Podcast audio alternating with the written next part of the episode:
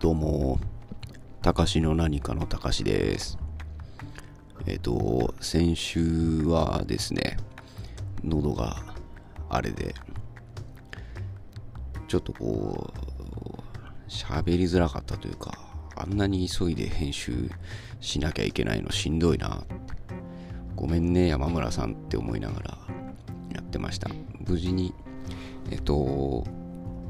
医者に行きましてですね、えーもう今はバッチリ回復しております。で、今日はですね、えっ、と、ちょっと時間経っちゃったんですけど、えっ、と、影響力っていうお話なんですけど、まあ、ちょっと僕自身、いまいちピンときてないというか、うん、そんなことあるわけないだろうと思ってはいるんですけど、えっと、ポッドキャストウィークエンドにね、行ってきたっていうお話とか、まあ、あの、いつものように、えっと、ツイッターでいろんな方とお話をしたりとかですね、あの、メンションいただいたりとかしてですね、その中で、あの、えー山芋さんとですね、えっと、ソワさんっていうお二方からですね、えー、高志の影響力っていう話を一本取りなさいと。取ってほしいというよりは取りなさいというふうに僕は受け取ったんですけれどもまあないと思います。うんまあっていうのもまあ自覚はもちろんないですし俺って影響力あるからさみたいなっていうことそんなことも思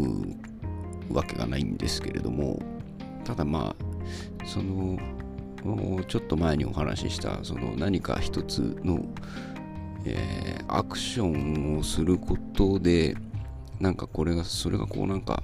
波紋みたいな感じに広がっていろんなところに反響してまた違う波紋ができるみたいなことっていうのはあるんじゃないかなと思うんですよね。こうそれをその自分の力とは思っていなくてやっぱそういう現象影響みたいなのが出たとしてもそれをこう受け取ってくれた方とかそういうのをこう拾い上げて、えー自分で何かしようって思ったりとか。で実際何かアクションをしたりとかっていうのってそのなんだろうな。その波紋を起こした側の力ではないとは思うんですよね。そういうパターンももちろん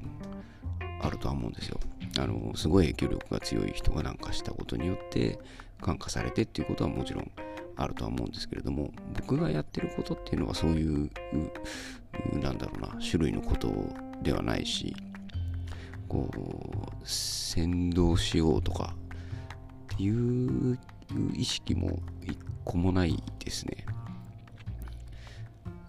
というかうんなんて言うんだろうな。逆にこう僕がですね、まあ、昔からなんですけどこう影響をめちゃくちゃに受けるんですよ。人だったりその、うん、物というかあの本だったりとかですね。まあどっちも人が原因なんですけどこうすぐ感化されて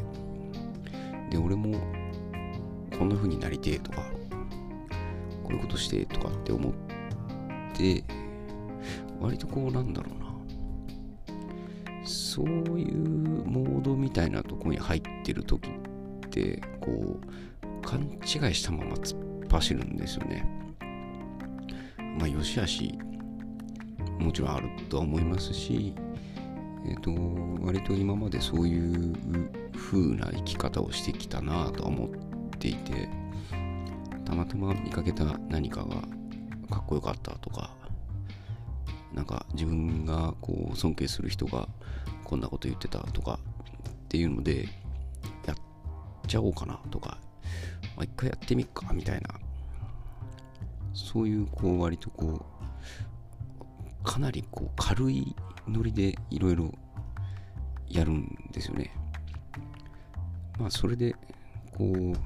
あ、そのせいというかその性格のせいで、まあ、ちょこちょこちょこちょこ、えー、仕事を変えてきたりとかまあプラプラプラプラしてきたわけなんですけど今になって考えるとというかそうだな最近最近ですかねやっぱり。あのまあ、僕は勉強って一括りに言ってはいるんですけどそのなんかラジオラジオとかポッドキャスト聞いたりだとか、えー、本を読んだりとかあとはなんかそのキャンプファイヤーとかそういうなんかクラファンにそのなんだろう寄付というか応援をしてみたりだとかっていうことが増え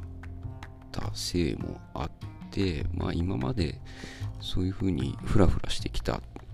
っていうこと自体は全くまあ悪くなかったなっていうふうには思いますね。逆にいろいろ体験できたというか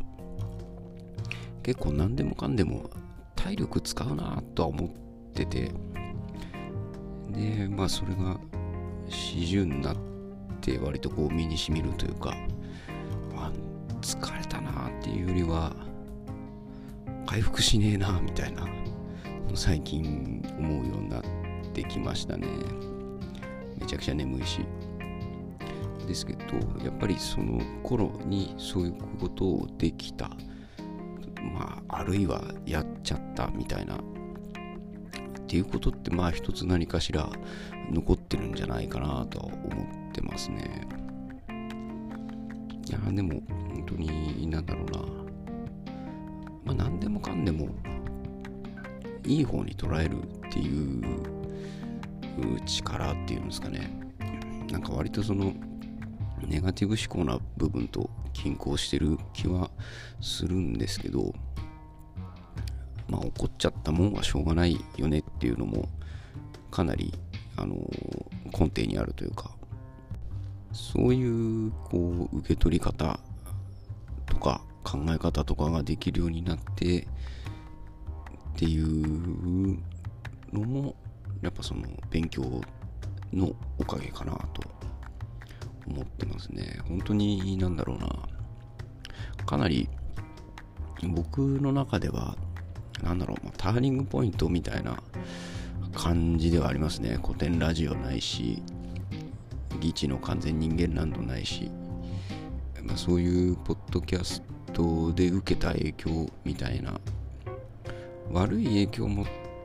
なくはないと思うんですよ。その、今自分のことをちょっとこう俯瞰で見るとこう高望みしてるなみたいなお前がやりたいことはわかるけどじゃあ実質お前は何をできるんだとかっていうふうに思うとまあそうっすよねみたいなまたこう昔みたいにこう勘違いしたまま突っ走って会社辞めちゃうんじゃないのっていうような気もしないではないですけどね。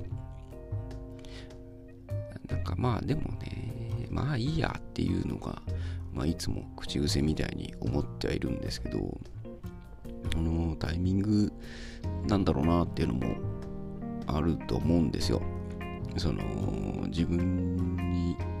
まあ、もちろん自分で選んで取りに行ってる場合もありますし、たまたまあの友達から勧められたとか、なんかランダムで聞いてる時に耳に入ってきたとかっていうのももちろん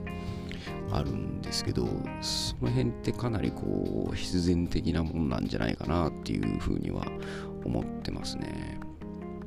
こうその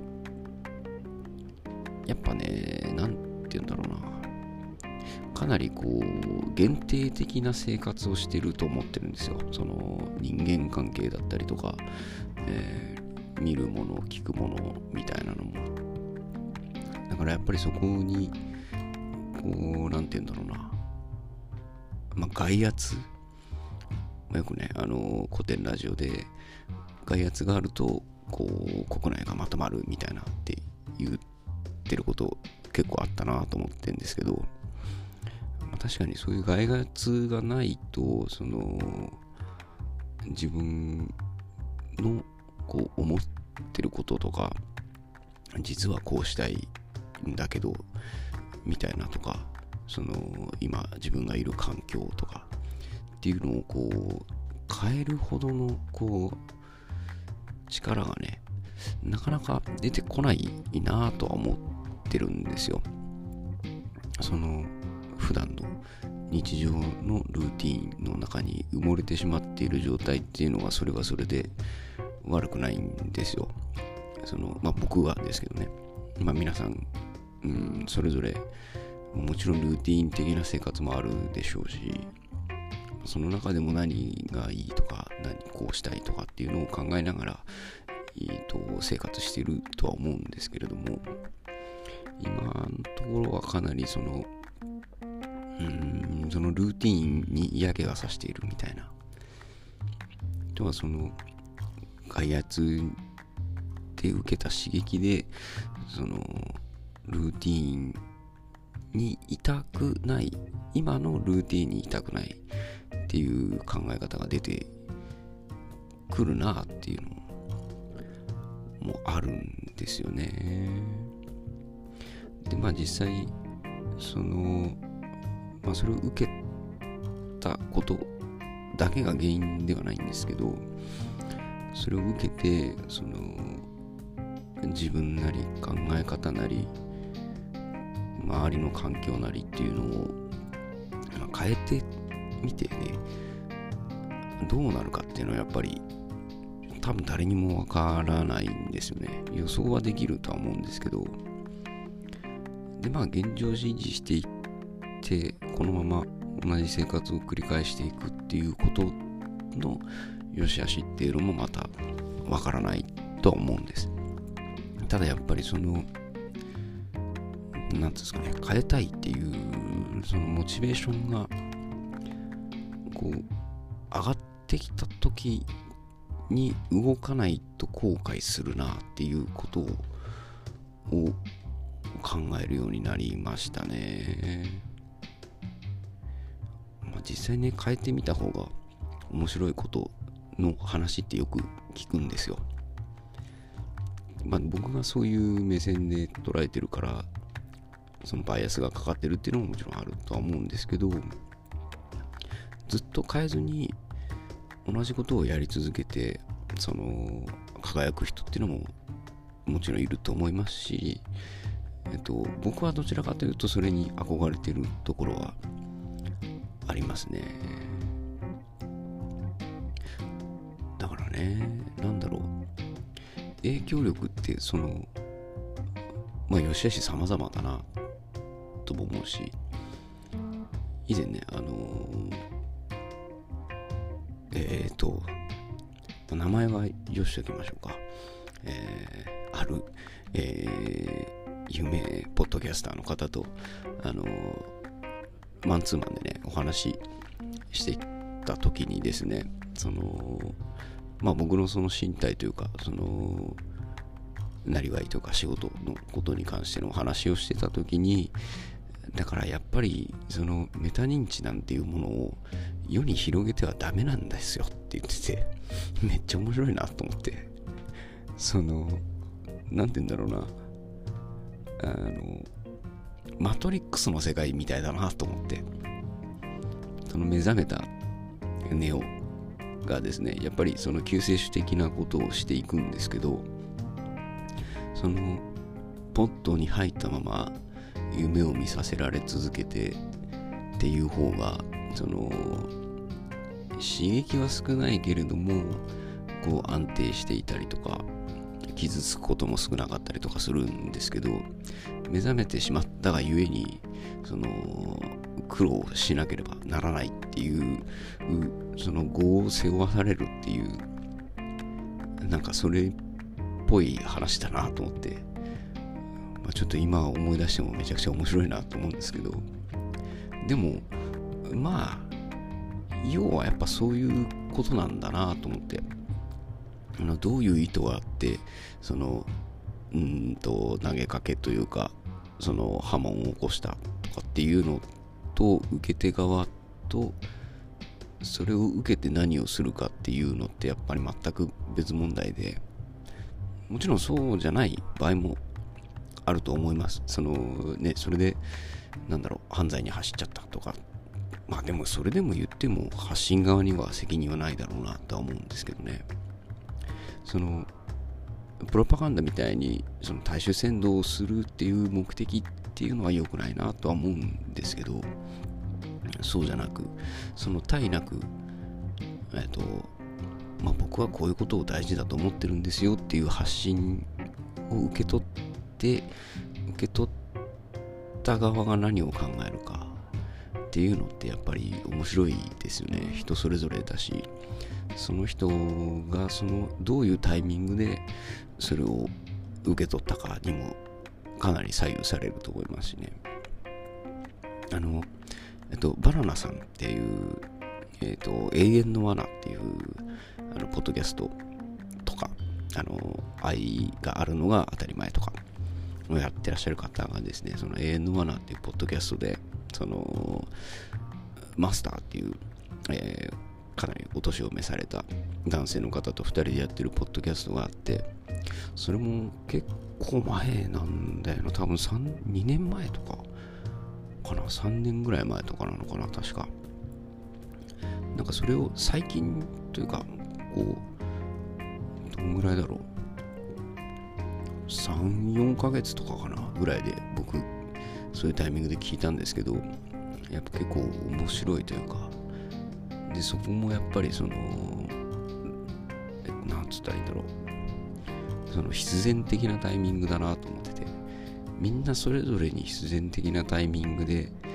何か、えーと、影響されるような物事が起きたり聞こえてきたりとかするもんだなと思ってて。まあねうまくいくことを僕も願ってはいますけど実質何ができるかどうなるかっていうのもまだまだわからないんでまあわからないとか言ってるようじゃやばいんですけどね。今この状況だとしたら。なのでまあこれからもこう、まあ、影響を与えることは少ないとは思いますけれどもなんかそういうふうに言ってもらえるっていうのは、うん、ありがたいというかいろんな方が聞いてくれてるなあっていうのを実感できてうん、まあなるべくまともなことを話していこうかなとは思ってますね。うん、すごく、うん、そのこれそのこのポッドキャスト自体、まあ、僕のためにやってるというか僕のために始めたっていうのももちろんあるんですけど聞いてくれるたら嬉しいし、まあ、聞いたよとか言ってくれたらもちろん嬉しいしお手紙いただいたりとかねなんかその相互扶助じゃないけどなんかそういう風にして続けていける土台をもらったみたいなところも嬉しいなとは思ってますね。だからそうなんです。その聞いてますって言ってくれたことに影響されて頑張るとか。もうそのちっちゃいアクションではあるかもしれないけどやっぱり今あるんですよね、影響。だから、お互いにね、お互いにってなんかあんま偉そうに言っちゃってあれですけど、いい影響を与え合えるような人たちと面白く遊んでいけたらいいなとか思ってます。まあ、まずはね、その前にあのもっとまた違う種類の勉強もしなきゃいけないなとは思う、とね1月になったらだいぶ、えー、時間が取れるのでその時に何をするか何をできるかみたいのをちゃんと考えなきゃなって思っている年の瀬でございます。ですね。っていう感じですかね。いや本当だからねあのお二人のに添えてるかどうかは分かりませんけれども影響力僕からはないと思ってますっていう回答ですね。ですので、またあの、えー、聞いていただけるととても嬉しいです。それではまた。それじゃあねバイバーイ。